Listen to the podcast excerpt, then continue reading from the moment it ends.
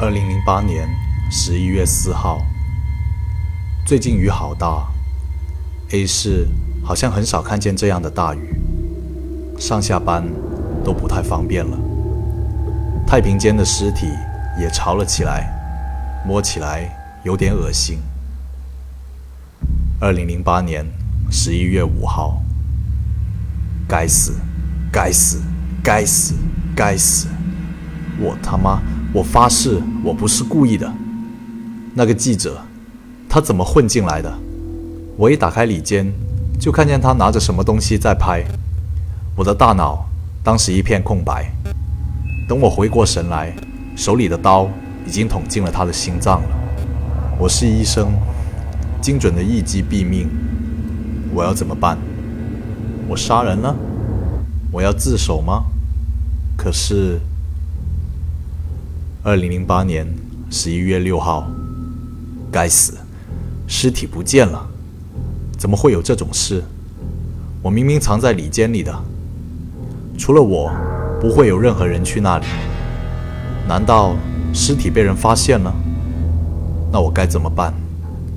我就这么完了吗？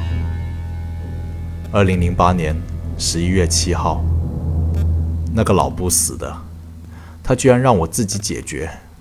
难道他以为我出事，他能好得了吗？自首？我怎么可能自首？我已经做了这么多事，就为了能活得好。二零零八年十一月十一号，他妈的，这么多天了，我每天都在提心吊胆，可是什么事都没有发生。难道是我错觉？但尸体确实是不见了。怎么会这样？尸体到底去哪了？二零零八年十一月十三号，该死，这个老不死的要弄死我！我今天路过他办公室，听到他的谈话了。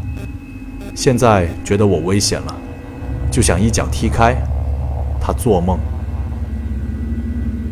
二零零八年十一月十四号，我到底还能怎么办？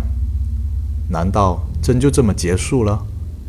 我做了这么多错事，违背了我的准则，背弃了我的梦想，到最后就换来这个结局？我从一开始就错了吗？二零零八年十一月十四号，我没错，我没错，他妈的，我有什么错？